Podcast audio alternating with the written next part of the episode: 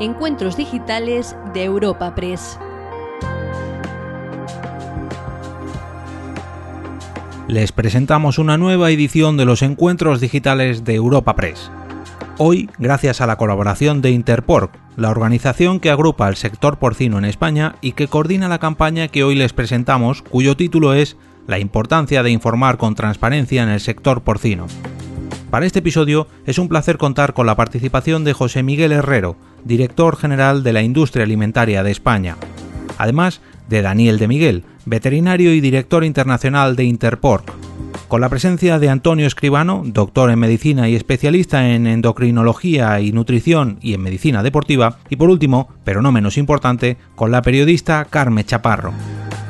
Para presentar y coordinar esta mesa redonda, contamos con la redactora de la sección económica de Europa Press, Elena Iglesias, a quien escuchamos a continuación.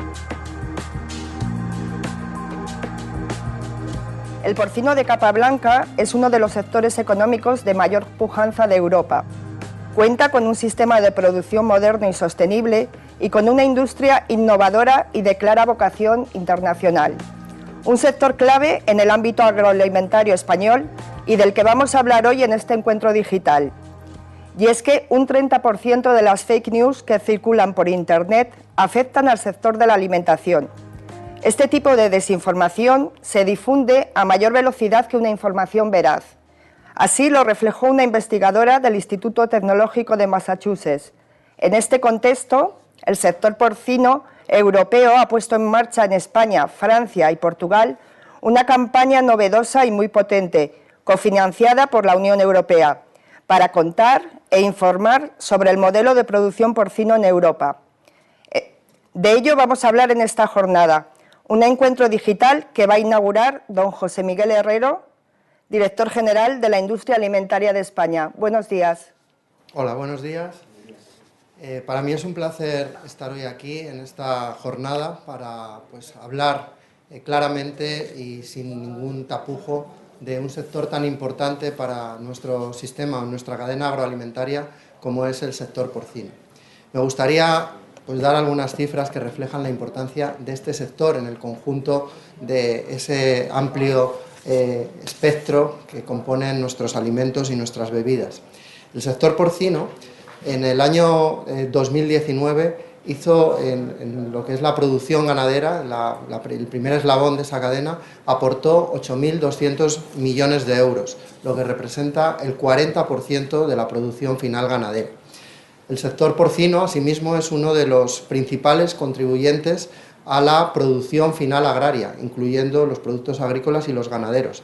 Y es el tercer eh, sector en aportación a, este, a esta producción final eh, agraria. Por otro lado, hablar de los puestos de trabajo que genera este sector, que directamente emplea al 12% de todos los empleos en el sector agroalimentario. Y también hablar de la vocación exportadora de este sector, que representan todas las exportaciones alrededor del 13% de las exportaciones del sector agroalimentario. Queda, por tanto, reflejado la importancia que tiene a nivel económico y a nivel social este sector.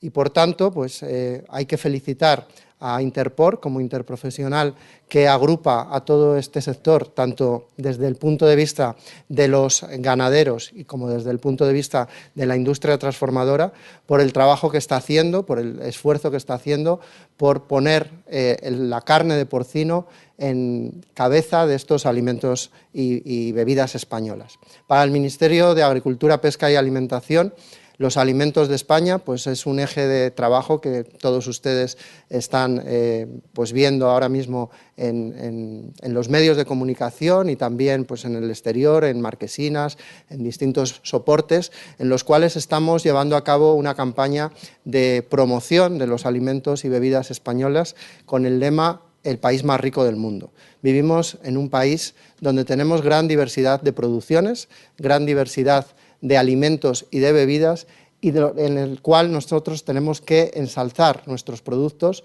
y tenemos que creernos que somos un gran país en la producción de alimentos. Me gustaría también aprovechar para destacar la aportación que ha tenido el sector agroalimentario en estos últimos meses con motivo de la pandemia, dando de comer a todos los españoles y haciendo que la cadena haya funcionado perfectamente. Al mismo tiempo, y especialmente el sector porcino ha contribuido mucho a ello, al mismo tiempo, como digo, hemos eh, puesto nuestros productos en los principales mercados europeos e internacionales. España se convierte así en una potencia alimentaria y por eso también estamos trabajando a nivel internacional para dar a conocer y para prestigiar nuestros alimentos eh, a través de una campaña denominada Spain Food Nation, junto con el Instituto Español de Comercio Exterior. Estamos en más de 13 países eh, explicando nuestro modelo de producción y explicando que nuestros productos tienen las mayores garantías de calidad y de seguridad. Y ahí me gustaría hablar del modelo de producción europeo es un modelo garantista y un modelo que garantiza la calidad. Y el sector porcino está perfectamente imbricado dentro de ese sector, de ese modelo de producción europeo con altos estándares de seguridad alimentaria, de bienestar animal y ha hecho un trabajo que es digno de elogio y digno de reconocimiento. Y por eso la campaña que hoy se presenta para desmontar falsas creencias sobre la carne de porcino creo que es tremendamente oportuno, porque nuestra política dentro del Ministerio de Agricultura, Pesca y Alimentación es que no hay alimentos buenos ni malos, sino que tenemos que promover buenos hábitos, una buena eh, pues, información hacia los consumidores, que tengan transparencia en todo lo que están consumiendo, que tengan también una información veraz y que promovamos dietas equilibradas en la cual no puede faltar la carne y no puede faltar la carne de porcino. Eh, por lo tanto, quiero destacar esa importancia de que no hay ningún alimento bueno ni malo per se, sino que lo que eh, forma la dieta y dentro de, nuestra, de nuestro país la dieta mediterránea cobra una especial importancia, tenemos que promover el consumo equilibrado de todos los productos. Y luego, finalmente, me gustaría también destacar algo que, me ha parecido relevante de esta campaña y es el enfoque hacia las generaciones más jóvenes, hacia los millennials, el hablar el mismo lenguaje que ellos y el desmontar pues, falsas creencias, como digo, y dar rigor, veracidad e información contrastada, pues creo que es la manera de conquistar a estas nuevas generaciones y hacer que se sientan orgullosos, como nos sentimos también nosotros, de nuestros alimentos y bebidas, porque vivimos en el país más rico del mundo. Muchas gracias por inaugurar este encuentro digital y por hacernos esa radiografía económica del sector porcino y de su importancia. Al inicio mencionábamos que el 30% de las fake news que circulan por Internet afectan a la alimentación. Pues bien, otro informe, en este caso el de predicciones tecnológicas para 2018, elaborado por la consultora Garnet, apunta que en 2022 el público occidental consumirá más noticias falsas que verdaderas y que no habrá suficiente capacidad ni material ni tecnológica para eliminarlas. Es decir, vivimos en un mundo donde la información abunda, en el que hay mensajes contradictorios, en el que cada persona se ha convertido en una fuente de información y cada vez es más difícil saber cuándo una información es verdadera o falsa. Un mundo en el que la palabra del año es fake news.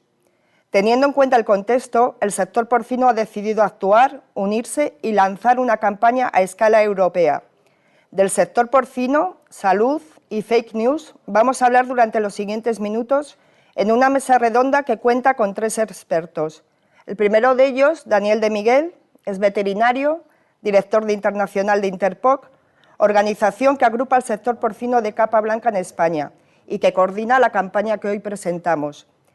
Eh, buenos días. ¿En qué consiste la campaña y por qué habéis decidido lanzarla ahora? Buenos días. Bueno, pues en primer lugar eh, hay que recalcar que el sector porcino lleva años eh, siendo consciente de la importancia que tiene mejorar la imagen, trasladar esa buena imagen que debe tener el sector hacia la sociedad, hacia el consumidor. Y bueno, estamos en un mundo, como bien ha avanzado en la introducción, lleno de fake news. Eh, donde abunda esa información. Muchas veces es una información fake, otras veces es información real. La información vuela, ¿verdad?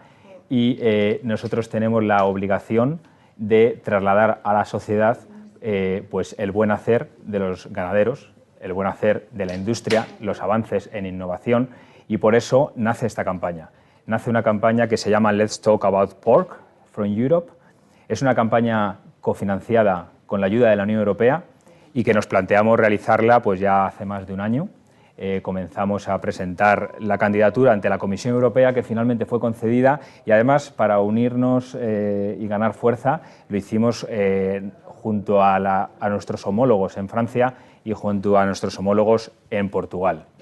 Cada uno de esos países realiza acciones en su mercado dirigidas a quién? Pues exclusivamente diría eh, dirigidas a los jóvenes, al público entre 18 y 30 años, porque pensamos que es un consumidor muy importante, que está eh, sometido a una serie de tendencias de consumo, nuevos hábitos que eh, nos vemos en la obligación de, trasladar esa realidad, la realidad del sector porcino y todos los avances en materia de sostenibilidad en los últimos años. Con lo cual, los tres objetivos que tiene esta campaña son, en primer lugar, hablar del modelo de producción de porcino y su sostenibilidad, todos los avances que se han producido en los últimos años y su compromiso en los próximos, ¿verdad? Siempre con esa estrategia de la, de la Comisión Europea.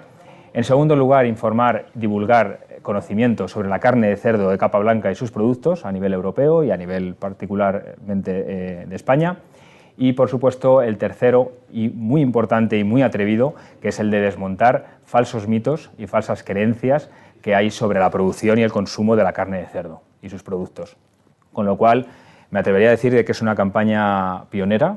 Es la primera vez que existe una campaña en la que se hablará de fake or real, bajo esa dinámica en una estrategia que busca eh, interactuar con ese público joven y crear un canal de comunicación en ambos sentidos para trasladar bueno, pues, eh, esa buena imagen y recalcar, en definitiva, el modelo de producción europeo sostenible que se basa en varios pilares, como ha avanzado ya el director general de Industria Agroalimentaria del Ministerio, que son bienestar animal, medio ambiente, seguridad y calidad alimentaria y, eh, en definitiva, proporcionar productos seguros y de calidad, y además nutritivos, como nos avanzará seguro algún experto a lo largo de esta mañana.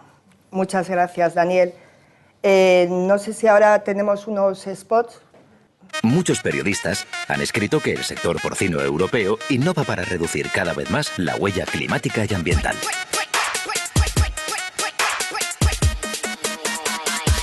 Real Descubre toda la verdad en letstalkabouteupork.com. Enjoy it from Europe. Muchos periodistas. Se comenta en muchos blogs que la carne de cerdo aporta proteínas de calidad y vitaminas B6 y B12.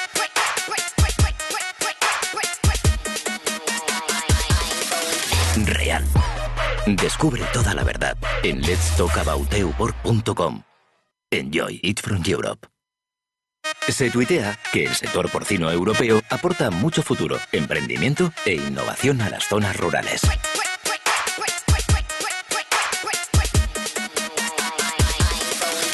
Real. Descubre toda la verdad en letstalkabouteupork.com. Enjoy it from Europe.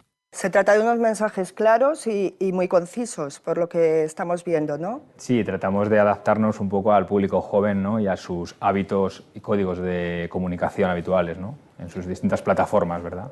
Nuestro segundo ponente, eh, lo tenemos vía telemática, es toda una referencia en el mundo de la salud y la nutrición, Antonio Escribano, doctor especialista en endocrinología y nutrición y en medicina deportiva catedrático de Nutrición Deportiva en la Universidad Católica de Murcia y profesor en la Universidad de Navarra y en la Universidad de Sevilla.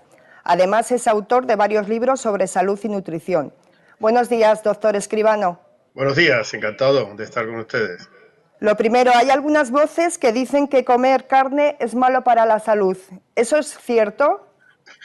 Eso es una auténtica locura que se dice. Bueno, yo después de, de lo que están comentando ustedes sobre la fake news, si hay gente que considera que la Tierra es plana, pues no me extrañaría absolutamente nada que, esto, que este tipo de cosas de alguna manera pues se divulguen, ¿no? Miren, mm, la alimentación desde el punto de vista de, todas las especies y desde luego de todos los seres vivos de este planeta tiene dos componentes clarísimos. Que yo lo que no entiendo, miren, y se lo digo en este foro, es como esto mm, tiene, eh, con esto se ha llegado a este tipo de discusión. Nosotros, mm, los seres vivos de este planeta se alimentan de dos maneras. Hay una cosa que se llama nutrición autótrofa y otra cosa que se llama nutrición heterótrofa. Los autótrofos son las plantas. Las plantas pues, cogen sustancias químicas del suelo y las transforman en materia orgánica y ya está, no necesitan. Pero hay otros seres que necesitan otra materia viva, otra materia viva. Y dentro de esos, de esos seres hay tres tipos, herbívoros, carnívoros y omnívoros. Y nosotros somos del tercero, y como se dice en mi tierra, eso es lo que hay. Esto no tiene más debate. Nosotros comemos porque necesitamos dos cosas. Necesitamos energía y necesitamos moléculas. Y esas moléculas son absolutamente fundamentales para toda nuestra vida, porque, miren, mm, una persona a lo largo de su vida viene a ingerir unos 70.000 kilos de alimentos. 70.000 kilos de alimentos, 70 toneladas. Es lo único que entra en el cuerpo. El, el resto agua entra y sale todos los días. Mm, le quitamos a la atmósfera unos cuantos electrones del oxígeno, pero luego de alguna manera se los devolvemos. Pero de cómo nosotros elijamos los 70.000 kilos, depende de nuestra vida, nuestra salud, nuestra longevidad, nuestro estado de ánimo, nuestras defensas. Es decir, depende absolutamente todo. ¿Cómo es posible que todo eso se cuestione a estos niveles? En una persona pasan en un segundo 6 cuatrillones de cosas, de las cuales muchas necesitan energía y esa energía proviene de la alimentación. Y la proteína animal que procede de la, de la carne, de los huevos, del pescado, de la leche, pues es fundamental. Un 15-20% de nuestra alimentación tiene que ser así. Tiene que estar en ese componente. Y no tiene sentido cuestionar esto, porque yo entiendo muy bien cuando se habla de la sensación de que hay que sacrificar un ser vivo para comer carne. Bien, pero ¿ustedes saben cuántos genes tiene el maíz? El maíz tiene 50.000 genes. Nosotros tenemos 30.000, ¿eh? O sea, el maíz es genéticamente muchísimo más elaborado que nosotros. Cuando la gente se carga una cucaracha, son 20.000 genes. Lo que tiene una lombriz que tiene 18.000. Es decir, mm, que una vida necesita de la otra. Esta mm, discriminación que pueda haber en el sentido de pues, la industria cárnica no tiene sentido, no tiene explicación.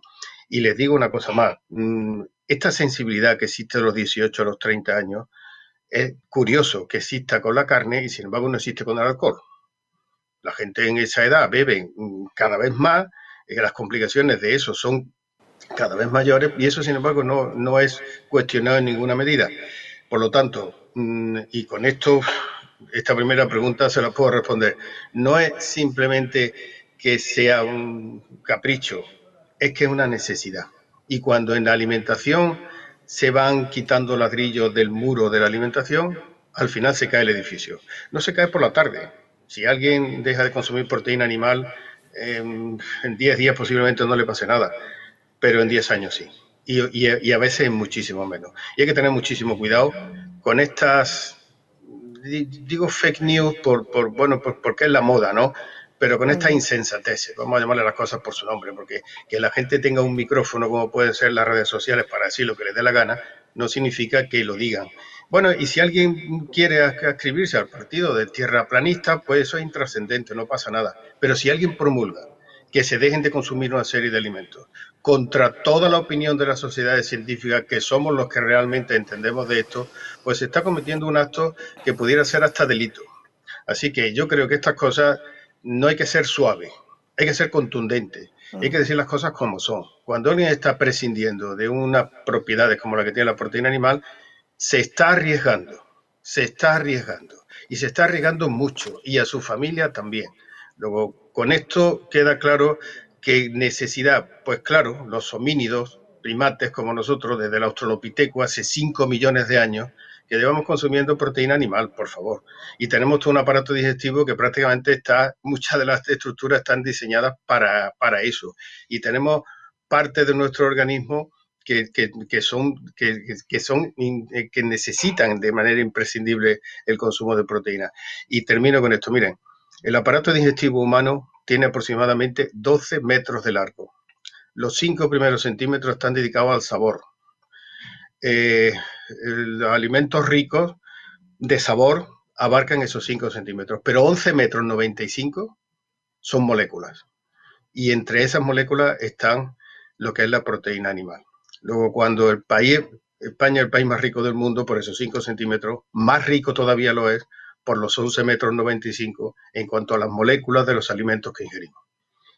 Muchísimas gracias, doctor. Entiendo que tenemos que apostar por una dieta equilibrada y, variada. Y seguimos. Según un informe de la consultora Ipsos, los españoles somos los europeos que más fake news nos creemos. El 57% admite haber creído alguna vez como verdadera la información de una noticia falsa y el 62% de la población española afirma que los españoles solo buscan información en aquellas fuentes que piensan de forma similar a ellos. Las fake news se han convertido en un caballo de batalla no solo para el sector de la alimentación y la salud, sino también para los medios de comunicación. Y aquí saludamos ahora a Carmen Chaparro. Hola, buenos días. Buenos días, periodista, licenciada por la Universidad Autónoma de Barcelona y con una amplia trayectoria en prensa, en radio y en televisión. Carmen, eh, ¿son las fake news una amenaza para la sociedad? Hombre, lo estamos viendo, ¿no? Cuando Trump dice que hay que beber lejía para eh, combatir el coronavirus y hay gente que ha bebido lejía en Estados Unidos para combatir el coronavirus, estamos viendo que las fake news ah, no solo son peligrosas, sino que han llevado a la sociedad a naturalizar las mentiras. Es decir, las mentiras se han vuelto algo natural. Yo recuerdo cuando yo era pequeña, yo tengo ya 47 años, hubo una campaña de publicidad de un periódico catalán de La Vanguardia que decía, las vacas vuelan, si un día te lo cuenta La Vanguardia, créetelo. ¿Qué pasa? Que ahora hemos pasado a creernos que las vacas pueden volar, igual, eh, como decía el doctor, que nos creemos que la Tierra es plana. Por lo tanto, hemos naturalizado las fake news. ¿Cómo? Porque se repiten una y otra vez. Es la táctica de la propaganda. Repites las cosas una y otra vez, repites las cosas una y otra vez y alargas esa mentira en el tiempo y al hacerlo consigues que la gente se lo crea. Lo hemos visto con Trump, eh, como yo más que sus seguidores diría sus creyentes, ¿no? porque al final es lo que pasa con los influencers también en las redes sociales, la gente no les sigue, la gente cree en ellos. Entonces, cuando tú crees en alguien que te está vendiendo una propaganda, ya sea por mala fe, para desestabilizar un sector, para económicamente eh, favorecer a otro sector, o sea, por desconocimiento, como algunos influencers, lo que son no son seguidores, sino son creyentes. Yo me trago todo eh, lo que están diciendo esas personas y así hemos visto como Bolsonaro, por ejemplo, ha llegado al poder en Brasil. No, no creas lo que dicen los demás, cree en mí y cree en todo lo que yo te digo. Decías tú antes el estudio del MIT, eh, que dice que nos queremos más las noticias falsas que las noticias verdaderas. ¿Y por qué es todo esto? Porque las noticias falsas al final están mejor noveladas, están mejor construidas, nuestros cerebros están hechos para emocionarse con las historias, para creer con las historias. Y muchas veces la verdad no es tan atractiva como una mentira. Entonces tú construyes una mentira que está novelada, que es emocionante y desencadenas una respuesta emocional mucho más fuerte en la persona que la está leyendo que si es una verdad. Entonces, la salud, si a mí me dicen que un alimento es malo, ¿cómo me voy a arriesgar a dárselo a mis hijos? ¿Cómo me voy a arriesgar a comerlo yo? ¿Cómo me voy a arriesgar bueno, pues por si acaso no me arriesgo. Voy a dejarlo ahí, voy a dejar de comprar cierto tipo de alimentos. Genera esa respuesta emocional tan, tan, tan fuerte que a veces desde los medios de comunicación es difícil combatir esa mentira, porque al extenderse tan rápido esa mentira y al jugar con las emociones de las personas y al jugar con personas que no son recomendadores, sino que se han convertido en una especie de figuras de culto a las que se les cree todo lo que digan, combatirlo desde los medios de comunicación o combatirlo desde los estamentos reguladores, porque afortunadamente aquí en Europa tenemos entidades reguladoras mucho más proteccionistas con los seres humanos que vivimos en Europa, la alimentación, eh, los fármacos que tomamos. Europa nos cuida a todos, pero es mucho más fácil creer una mentira porque es mucho más escandalosa, porque te remueve más, porque le das más al clic y retuiteas y te enfadas o te alegras. Eh, es mucho más fácil eso que, creer una verdad.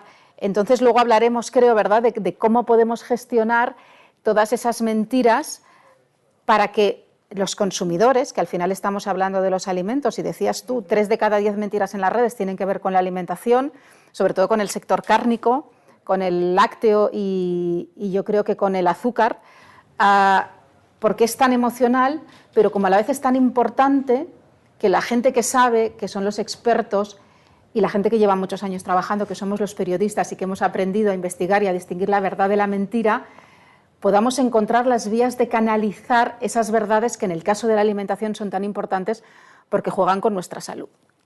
Estoy de acuerdo contigo, Carmen. Tenemos que encontrar esas vías para que la reputación de un sector como es el porcino no se vea afectado, ¿no? Claro, la imagen sector es fundamental y, y sobre todo hay que saberlo comunicar, ¿no? Y para saberlo comunicar hay que meterse en la cabeza de aquellos a donde quieras comunicar, ¿verdad?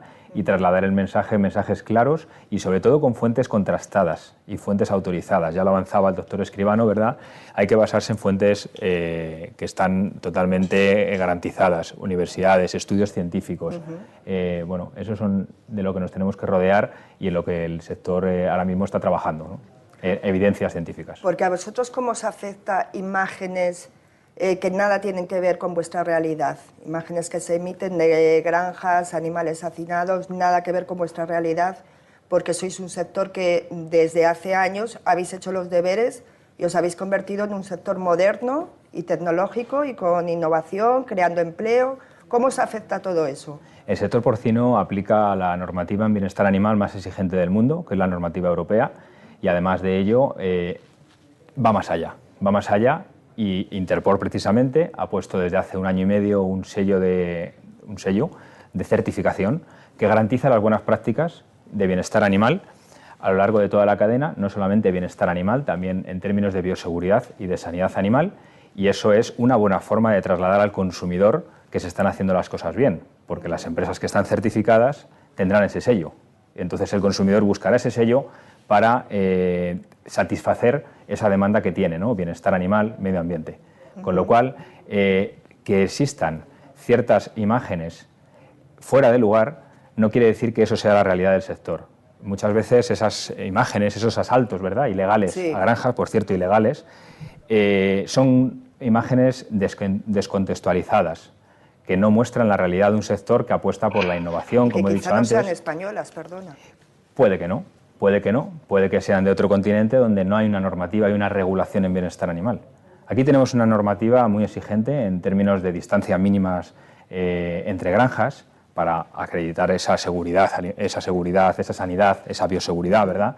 También tenemos también eh, una normativa que eh, garantiza un mayor espacio para los animales, un mayor confort, una climatización de las instalaciones, una ventilación y bueno, y en materia de bienestar de medio ambiente, perdón, la normativa que tiene la Unión Europea no, ya la gustaría a otros países tenerla, ¿verdad? Fuera del continente europeo. Incluso, incluido Estados Unidos, que parece que es el país más avanzado del mundo, pero que con regulaciones y normativa para proteger a los consumidores está mucho más lejos que nosotros, lo hablábamos antes. Sí, mucho más lejos y lo estamos viendo que bueno, pues hay muchos países terceros que eh, han sido capaces de reconocer el modelo de producción de la Unión Europea y España se ha convertido actualmente ya en el tercer mayor exportador a nivel mundial con lo cual eh, el consumidor chino, el consumidor japonés muy estricto, coreano, incluso Estados Unidos, demanda carne de cerdo y, demanda producto español. Yo quería preguntarte, Daniel, ¿es el sector porcino uno de los que más contaminan en España? Bueno, a ver, el sector porcino es responsable del 1,9% del total de emisiones de gases de efecto invernadero del conjunto de, de España, con lo cual es una cifra desde mi punto de vista, muy, eh, muy baja, ¿verdad? Bajísima. Y además de ello hay un compromiso porque, claramente, porque se ha marcado como objetivo en el año 2050 conseguir el impacto climático neutro para ir alineado con el Pacto Verde Europeo y esa estrategia tan exigente de la Comisión Europea, ¿no? de la granja a la mesa. Con lo cual, ¿esto cómo se consigue? Pues esto se consigue eh, aplicando técnicas modernas en la aplicación, por ejemplo, de los purines, que por cierto el purín es un fertilizante orgánico, más del 90% del purín que se produce en una granja, ¿verdad? Eh, acaba en el terreno enterrado, evidentemente, no abanicos como se hacía antes, porque hay una normativa que lo exige y además hay una normativa que fija el máximo cantidad, máxima cantidad de purín por hectárea. Entonces esa normativa, claro, hay que cumplirla. Y el sector aboga porque haya un cumplimiento estricto, ¿no? Sin un estudio de impacto ambiental, una granja no puede comenzar a funcionar. Con lo cual es fundamental cumplir toda la normativa que hay a nivel europeo, autonómico y estatal, para que esto eh, no se produzca, ¿verdad? Y bueno, y luego algún dato muy relevante, eh, como decía, del pasado, en los últimos 25 años El sector ha sido capaz de reducir un 47% las emisiones de amoníaco y, de, y también de metano por kilo de carne producido, un 38% de las emisiones de óxido nitroso y un 14,6% las emisiones de gases de efecto invernadero en los últimos 10 años. Con lo cual, yo creo que son datos eh, esperanzadores que nos hacen eh, ver con confianza ese objetivo de impacto, climático neutro de aquí al año 2050. O sea que es muy sostenible el sector porcino. Es muy sostenible y es una, es una apuesta firme y decidida que el sector lleva haciendo desde hace años y eh, ha convertido la ganadería, como hoy ya la conocemos, una ganadería moderna, una ganadería de precisión, con, con un uso eficiente de recursos en toda la cadena y con una racionalización de los alimentos al cerdo para que coma lo que, lo que necesita y no más allá. Y por eso se ha reducido en los últimos años un 50% la producción de purines. Somos incluso el espejo donde se pueden mirar otros países, por lo que nos estás contando. Claro, yo creo que el modelo europeo es admirado, lo que pasa es que hay que saberlo contar y dentro de la Unión Europea, pues España se ha convertido en una potencia en producción, pero de forma sostenible y porque, bueno, pues porque nuestras empresas también han apostado por la innovación y han apostado por invertir en tecnología y en modernización de las instalaciones, a nivel también de la industria. Esta campaña va dirigida, por lo que decías, a, jóvenes de entre 18 y 30 y pico años. Quería preguntaros a los dos, Carmen, si creéis que los jóvenes se ven más muy influidos por los falsos mitos en torno a la carne de cerdo. Bueno, eh, los jóvenes eh, que han nacido y crecido en las burbujas digitales son eh, quizás personas más influenciables precisamente porque viven en su burbuja digital.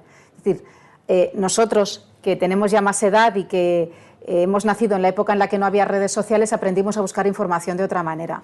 Entonces, hay dos sesgos mentales que favorecen eso. Por un lado está el sesgo cognitivo, que se el sesgo que premia el pensamiento rápido, el, lo encuentro fácil, me quedo con el titular y no voy a buscar eh, los estudios, los análisis y las publicaciones científicas que mm, confirmen o desmientan ese titular. Y por otro lado está el sesgo de confirmación, que es el sesgo que te dice que nos complace más creer una mentira confortable que una verdad incómoda con nuestros pensamientos. Decía antes el doctor, la gente que cree que la Tierra es plana. Yo he discutido con personas que dicen que beber agua salada del mar es bueno, cuando cuando bebes agua salada eh, te deshidratas y te mueres, ¿no? porque toda la sal que está presente en tus órganos va a deshacer, digamos, a, hacer que ese agua no, no tenga tanta sal pero la gente lo cree porque está en su burbuja y porque alimenta, eh, y eso lo promueven las redes sociales, lo promueve Internet.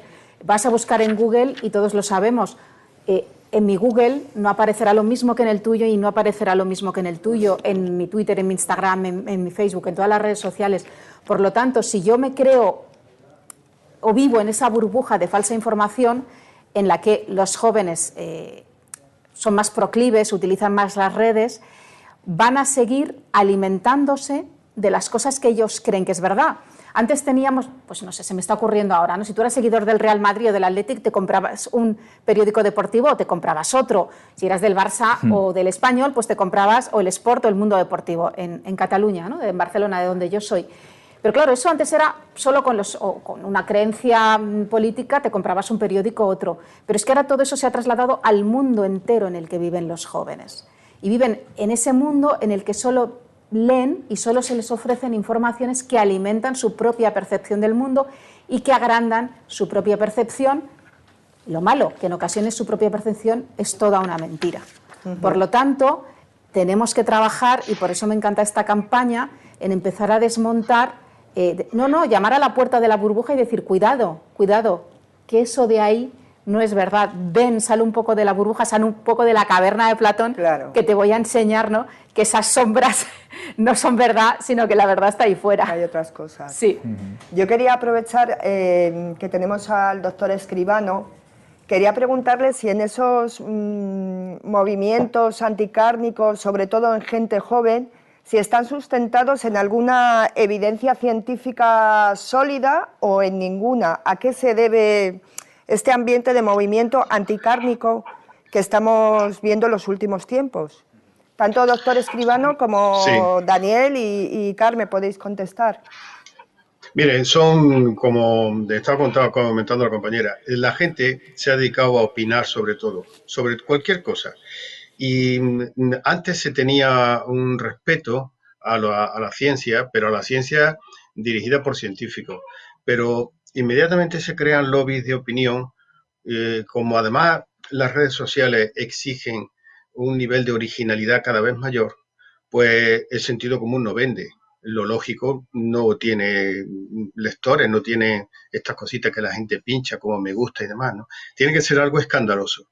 Y en ese algo escandaloso, pues lamentablemente se está tocando el tema de la salud. Y el tema de la salud es preocupante cuando hablamos de sostenibilidad.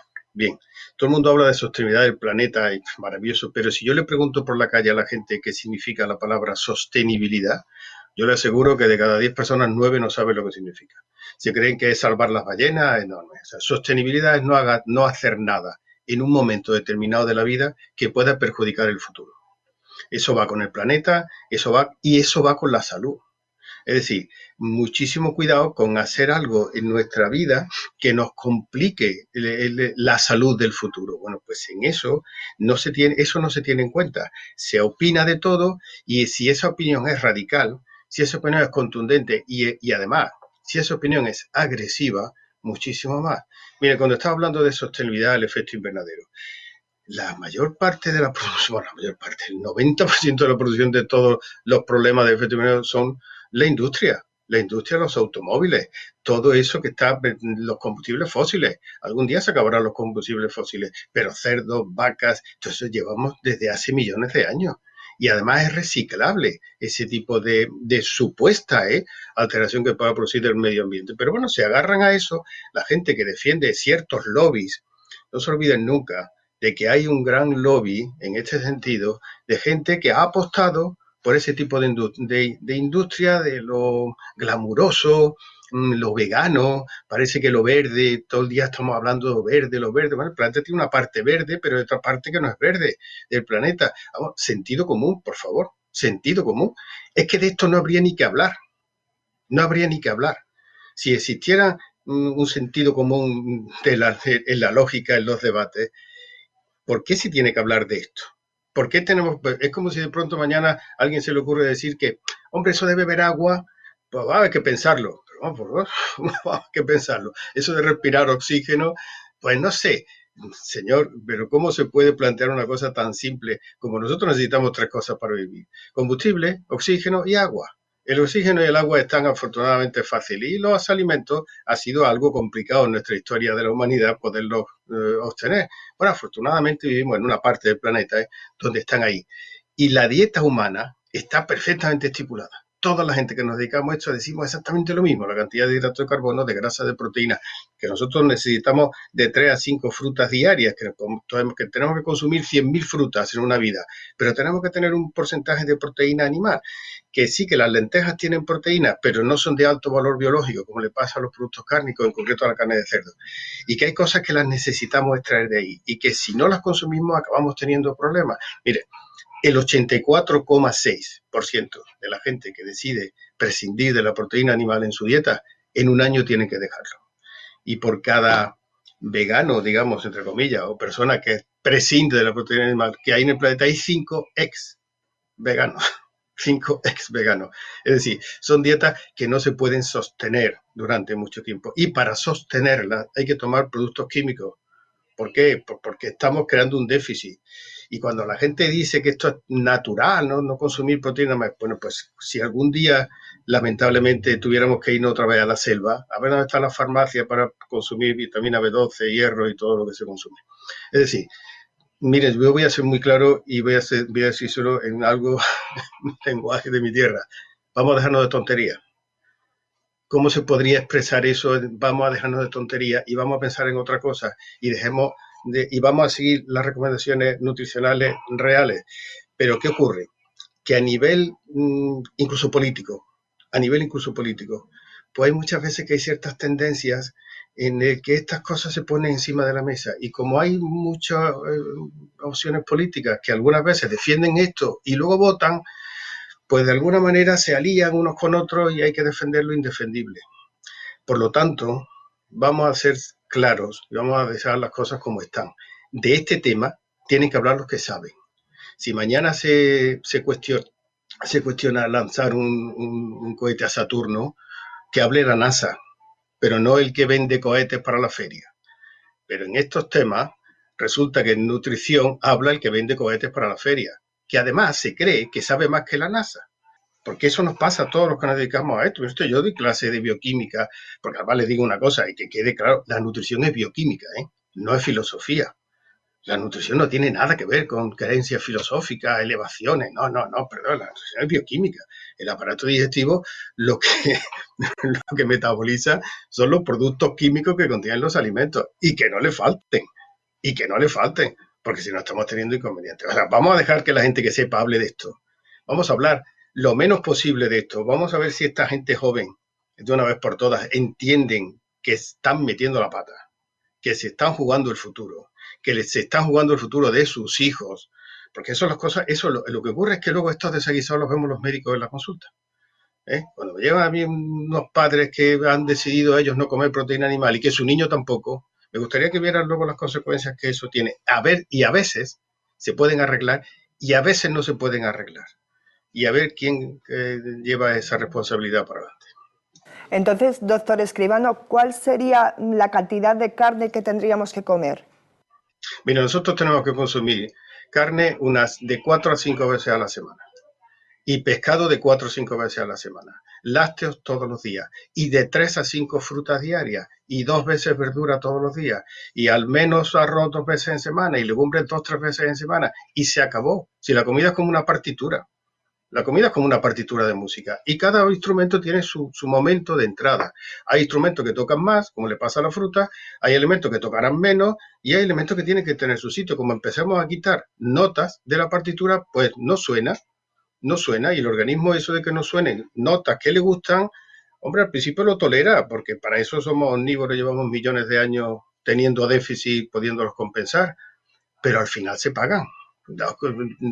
Con la proteína animal que yo comprendo, y mire usted, se lo, se lo digo a todos los que están ahí, a todos los que nos estén oyendo, yo entiendo la sensibilidad porque haya que sacrificar animales para comer. Claro que sí, claro que sí, lo entiendo perfectamente, pero la vida es así, la vida es así. Cuestionar esto es ridículo. Cuando se ara la tierra para cultivar zanahorias, estamos matando billones de seres vivos, billones de seres vivos con una dotación genética mm, que no está muy lejos de la nuestra como les dije antes, cuando arrancamos una mata de maíz, estamos, son 50.000 genes, más que nosotros. ¿Y eso qué? ¿Y eso qué? Cuando se habla de esta sensibilidad, que lo entiendo, y que estamos en el siglo XXI y que hay cuestiones de sensibilidad que no se han planteado hasta ahora y que se pero alguna solución habrá que darle, en el sentido de que la gente tenga que decir, bueno, vamos a ver, vamos a hacerlo lo mínimamente posible. Para eso que está, para eso está todo lo, que estamos viendo sobre la sostenibilidad animal, sobre el cuidado animal, sobre el bienestar animal, señor, es que la vida, tal y como está hecha, no la hemos hecho nosotros. Nosotros no hemos estructurado esto así.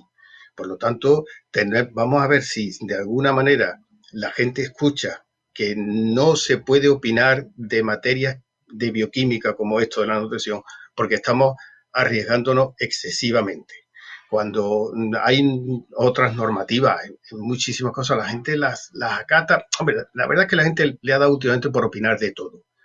Pero cuando se meten en opinar de este tipo de cosas, es peligroso, peligroso. Y los poderes públicos tenían que tener muchísimo más cuidado con este tipo de cosas y no alimentarlas muchas veces, que a veces se alimentan. A veces se alimenta el esnovismo y el glamour y, bueno, estas cosas etéreas de, no, no, no, por favor, vámonos al suelo vámonos a la bioquímica, vámonos al potasio, vámonos al fósforo, vámonos a la vitamina B1, vámonos a la proteína, vámonos al tristófano, vámonos a lo que necesitamos realmente y para filosofía derivar la cuestión por otras cosas. Yo creo que eso es absolutamente contundente y la gente debería entenderlo así. Y no, no, esto no, no cabe en debate. se puede opinar, eh, como decía la compañera, ser del Madrid o del Barcelona, pero me parece muy bien. eso se puede ser del equipo que uno quiera.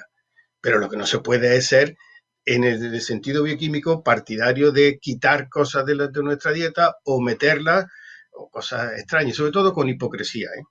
con hipocresía. Yo no he visto un debate todavía sobre el alcohol. y, sin, y, fíjense la que se está montando con el alcohol. Y sin embargo estamos todo el día con debates concretos de cosas que son irrelevantes. Pues muchísimas gracias, señor escribano. Espero que le hayan oído cantidad de jóvenes y que hayan reflexionado sobre el mensaje que usted les ha dado. ¿No es así, eh, Daniel? Sí, correcto. Para nosotros es un honor eh, rodearnos de, bueno, de fuentes, como decía antes, contrastadas, fuentes científicas. ¿no? Eh, por poner un ejemplo al hilo de lo que el doctor Escribano comentaba y por trasladarlo de una fuente autorizada, ¿verdad? Pues en el año 2019 se han disminuido las emisiones del ámbito a nivel de ganadero un 0,4% según datos ofrecidos por el Ministerio para la Transición Ecológica y el Reto Demográfico. Con lo cual, eh, ese 0,4%, principalmente por el descenso del 1% en la emisión de los purines de porcino. Con lo cual, creemos que el sector porcino está contribuyendo a ese menor impacto medioambiental y prueba de ello es que también durante el año 2020, época de la primera ola, segunda ola, en plena pandemia, los índices de contaminación han bajado, pero sin embargo el sector ganadero ha seguido funcionando con normalidad y siendo capaz de trabajar de forma cohesionada con sus planes de contingencia, eso sí, desde el primer día, actividad esencial, pero siendo capaz de proporcionar esos alimentos que nos llegan a nuestra mesa con la máxima seguridad y, por supuesto, con una nutrición dentro de una dieta saludable y equilibrada. Quería preguntarte, Daniel, cómo se ha comportado el sector porcino eh, eh, en la pandemia, al hilo de lo que dices, teniendo en cuenta las restricciones de la hostelería, ¿cómo se ha comportado? En términos generales, eh, el sector porcino se comportó de forma fabulosa, en el sentido de que estamos orgullosos de nuestros ganaderos, orgullosos de nuestra industria, orgullosos de nuestros transportistas, ¿verdad? Que supieron implantar esos planes de contingencia siempre en coordinación con las autoridades competentes, siempre en coordinación con Ministerio de Agricultura, con Ministerio de Sanidad, para eh, reforzar ese control y protección del personal y asegurar el cuidado del bienestar de los animales. Eso vaya por delante, ¿verdad? Sin embargo, sí que hubo ciertas alteraciones por el cierre del canal Oreca, un canal del que el sector porcino depende un 35%, y bueno, pues prueba de ello es que eh, hay productos, en concreto el jamón, los embutidos, el cochinillo, productos que tienen una mayor dependencia del canal Oreca, pues que se han visto resentidos y que esperamos que ahora, en el momento que ya eh, pasemos esta segunda ola, etcétera, pues puedan volver a acaparar ese protagonismo que merecen en bares, restaurantes y etcétera. Y de cara a las Navidades, ¿qué previsiones manejáis? Bueno, las previsiones son positivas en el sentido de que la actividad no, ha parado, ¿verdad? Eh, no hemos detectado una bajada en la demanda y además eh, en el mes entre enero y julio tenemos recopilado con datos del Ministerio de Agricultura que el consumo aumentó, el consumo de carne de porcino y derivados aumentó un 8%, con lo cual no compensa el cierre de Canal Oreca, ¿verdad? Pero eh, creemos que es una buena pauta que esperamos pueda continuar durante esta segunda mitad del año. Perfecto. Si una de las palabras también de moda que hablábamos antes era fake news, también ha sido este año España vaciada. Yo quería preguntaros si consideráis eh, si el sector es un, puede ser un refugio tanto para mujeres como para jóvenes para instalarse allí y, apostar por, un sector que está dando sus frutos. Bueno, eh, yo debo, decir que el sector porcino fija población al entorno rural, se está viendo, como eh, casi el 50% hoy en día de las granjas y de las industrias del sector porcino se concentran, atención, en municipios de menos de 5.000 habitantes, con lo cual el sector porcino está contribuyendo claramente a evitar ese éxodo rural, del medio rural a las ciudades, está contribuyendo a ello y está contribuyendo a la recuperación económica en zonas eh, especialmente azotadas por, la pandemia. Con lo cual yo creo que es un sector que fija empleo de calidad y actualmente, bueno, pues 300.000 empleos. y del que tenemos que estar orgullosos los españoles. Es decir, es un sector que exporta, que está participando activamente en la recuperación económica del país eh, yo estos meses grabando Mujeres al Poder, que es eh, mm. un programa que hemos grabado para Mediaset que se va a emitir en breve, hemos podido estar en algunas explotaciones ganaderas eh, y en una de ellas una mujer que fue la primera catedrática de macroeconomía de España, que a los 60 años, por cuestiones de, salud de, su marido, dejó la cátedra y cuando el marido muere piensa que tiene que reinventarse y un alumno le dice, pues mira, esta granja que está abandonada, ¿qué tal? Ella, que no tenía ni idea, eh, la compra y está rescatando junto con la Universidad de Granada una raza de cerdo que ella había leído en un libro del 1600.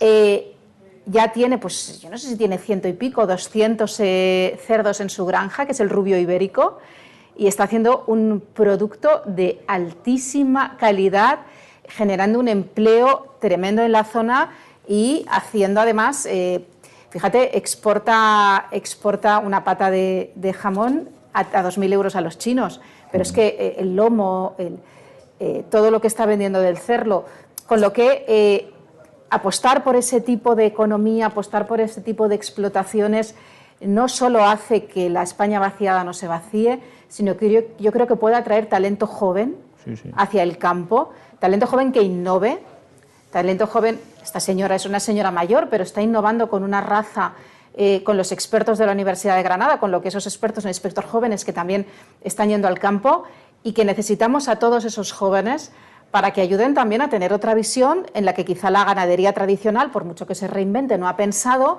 y que ellos pueden generar otros productos, eh, otras maneras de cultivar el cerdo que, que yo creo que necesitamos para seguir tirando de la economía y para seguir disfrutando de estos productos. Que yo, veo ahí el fuet y el lomo y me está entrando un hambre tremenda. Claro. Claro. Creo que la mujer, además, eh, no sé, corrígeme si me equivoco, era el 40% del empleo del sector. Sí, eh, aproximadamente el, cerca del 50% de granjas e industrias están ubicadas en municipios de menos de 5.000 habitantes. ¿Y lo que tiran las mujeres rurales? Pues sí, pues eh, sí, porque, mira, eh, voy a poner un caso, en el caso del sector porcino, eh, la, mujer es un elemento muy diferenciador y muy demandado en las salas de maternidad, donde están las cerdas con los lechoncitos, ¿verdad? Porque, claro, ese cuidado especial y esa constancia en el trabajo pues es muy demandado, ¿verdad? Por parte, y bueno, yo cuando visito, cuando tengo el placer de visitar alguna granja, ¿verdad? Cuando se permite, ¿verdad? Porque claro, ahora mismo con la situación de la pandemia, por las estrictas medidas de bioseguridad es muy complicado poder entrar, ¿verdad? Pero cuando entro me llevo la grata sorpresa de la cantidad de mujeres que hay. Que yo eso lo, podemos conocer del sector, pero es que eso es lo que tenemos que trasladar a la sociedad. Y que es una salida laboral estupenda. Es una salida laboral perfecta. Que, no hace falta eh, vivir en el campo, llevar toda tu vida en el campo, saber del sector, eh, saber cómo se, se crían, eh, cómo se... No, Tú puedes irte como joven, como chico, como hombre, como mujer, irte, aprender y ganarte tu futuro en el campo en una explotación agraria. E incluso viniendo desde un sector completamente diferente como el caso de que estás Catedrática de macroeconomía, imagínate.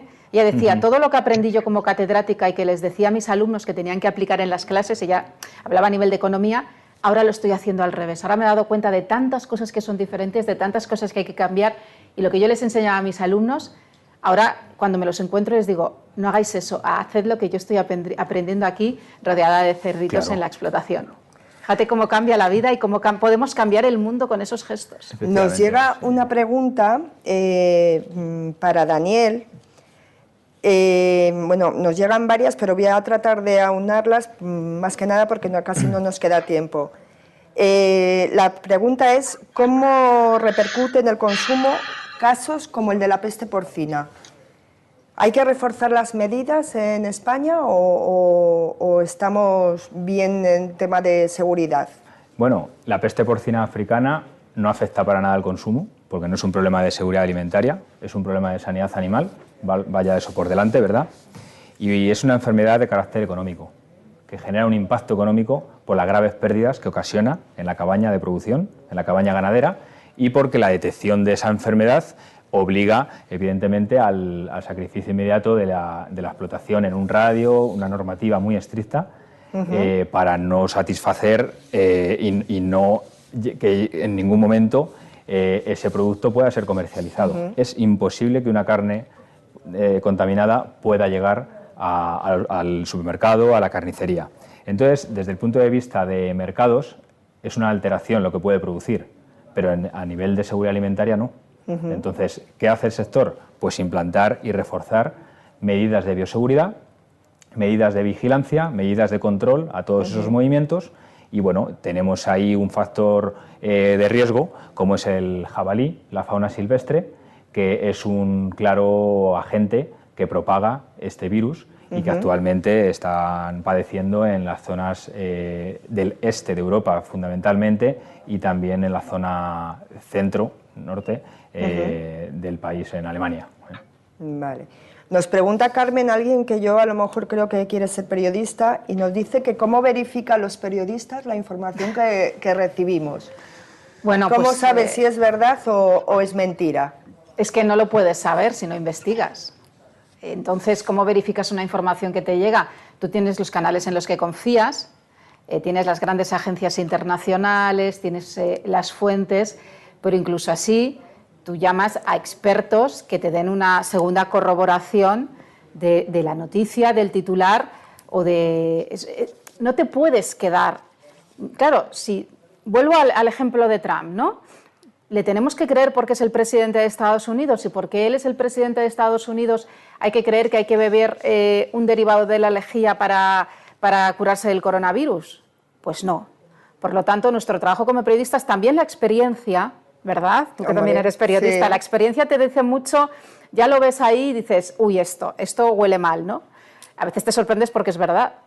Eh, pero tu trabajo como periodista es no quedarte con esa primera versión, no quedarte con ese titular investigar bien. Por eso las noticias en ciencia muchas veces se embargan. Ahora cuando, cuando eh, la NASA publicó que había, se habían encontrado reservas de agua en la Luna, reservas de agua, esto fue creo que hace un mes, un mes y medio, que fue una noticia científica brutal, esa noticia científica se le da a los periodistas de ciencia un día o dos días antes precisamente para que puedan hacer background, para que ver, te la da la NASA, te la crees, pero para que puedan entrevistar a otros científicos, para que puedan reconfirmarla, para que puedan hacer eh, o escribir artículos de ciencia completamente metódicos que en eso se tarda un tiempo. Y entonces ya cuando la NASA la desembara, que dice, hoy todos salimos a las 5 de la tarde con esto, los periodistas ya tienen sus textos escritos sobre esa noticia, porque si no tardarían en escribirlos.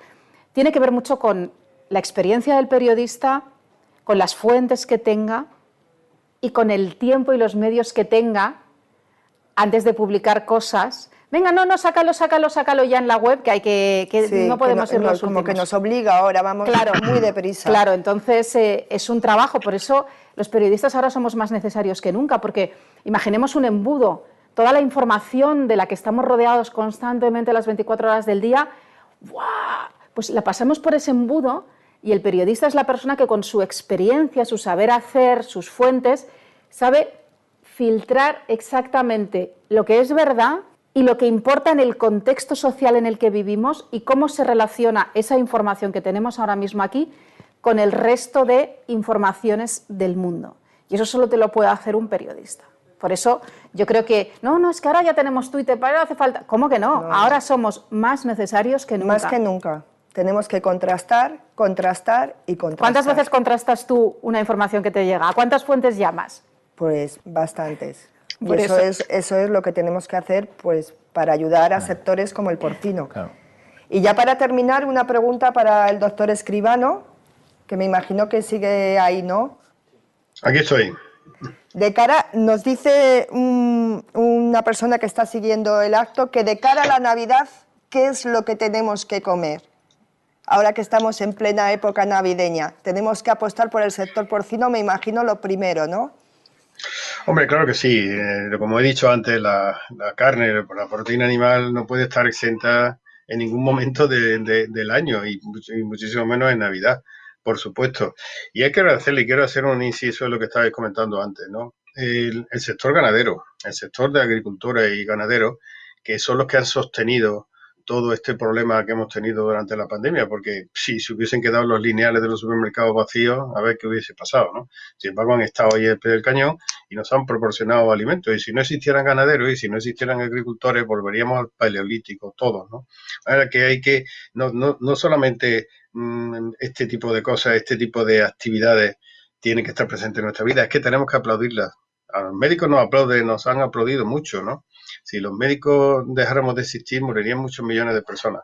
Pero si los agricultores y ganaderos desaparecen, moriríamos todos. Todos.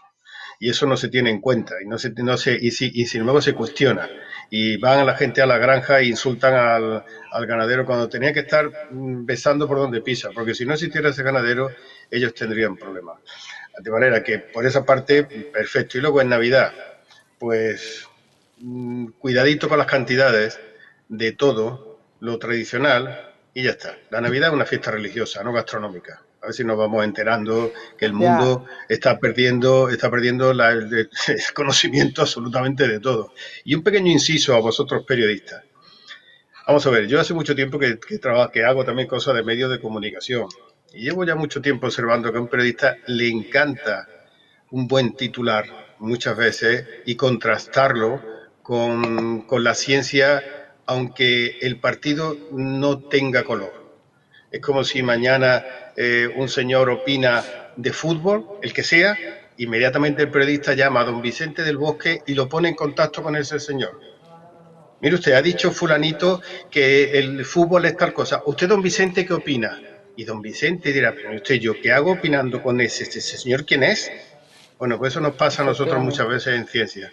Que em, hace unos días estaba yo en un programa de radio, me ponen un oyente, unas, y tengo yo que debatir insensateces, porque claro, hay que ser educado, pero muchas veces a uno le, le, peca la cosa de, de, ser contundente, ¿no? Y cuando eres contundente enseguida ya parece que la cosa, no, no, no, es que hay que hacer, hay que escuchar a todo el mundo, señor, escuchar a todo el mundo.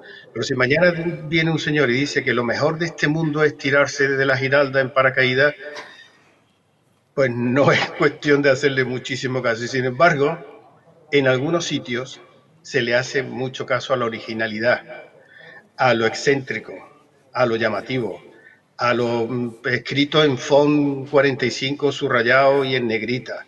Y sin embargo, el comunicado elegante, suave, discreto, científico, contrastado, eso, bueno, Sí, pero se le echa a pelear con el otro. Así que periodistas, en, plural, por favor, ponerle a las cosas el halo de la historia científica que puedan tener. Y aunque sea muy bonito sacar a alguien diciendo que tirarse de la giralda en paracaídas es original, pero que al final de la noticia quede que es una locura. No quede como que es una opción. No sé si el ejemplo está siendo ¿verdad, Carmen? contundente. Al final de la noticia, y un agradecimiento, Eso, una, una, un agradecimiento a los ganaderos que se merecerían un aplauso diario durante todos los días, a todo el sector de la industria alimentaria en general, pero bueno, toda la industria del, del cerdo y demás, afortunadamente existen, afortunadamente existen. Si no, habría que crearlo. Pues muchísimas gracias, doctor Escribano, y muchísimas gracias a, ti, Daniel, a ti, Carmen, por vuestra presencia. Y, terminamos este encuentro, yo creo que convencidos de, que esta campaña que tenemos aquí eh, cumplirá los objetivos marcados. Porque como tú bien has dicho, Daniel, cuando haces las cosas bien, no tienes nada que esconder y sí mucho que contar. Gracias, gracias a todos. Muchas gracias. Yo me pongo mi mascarilla de Alimentos de España. Muy bien, me parece buena idea. Muchas gracias. A vosotros.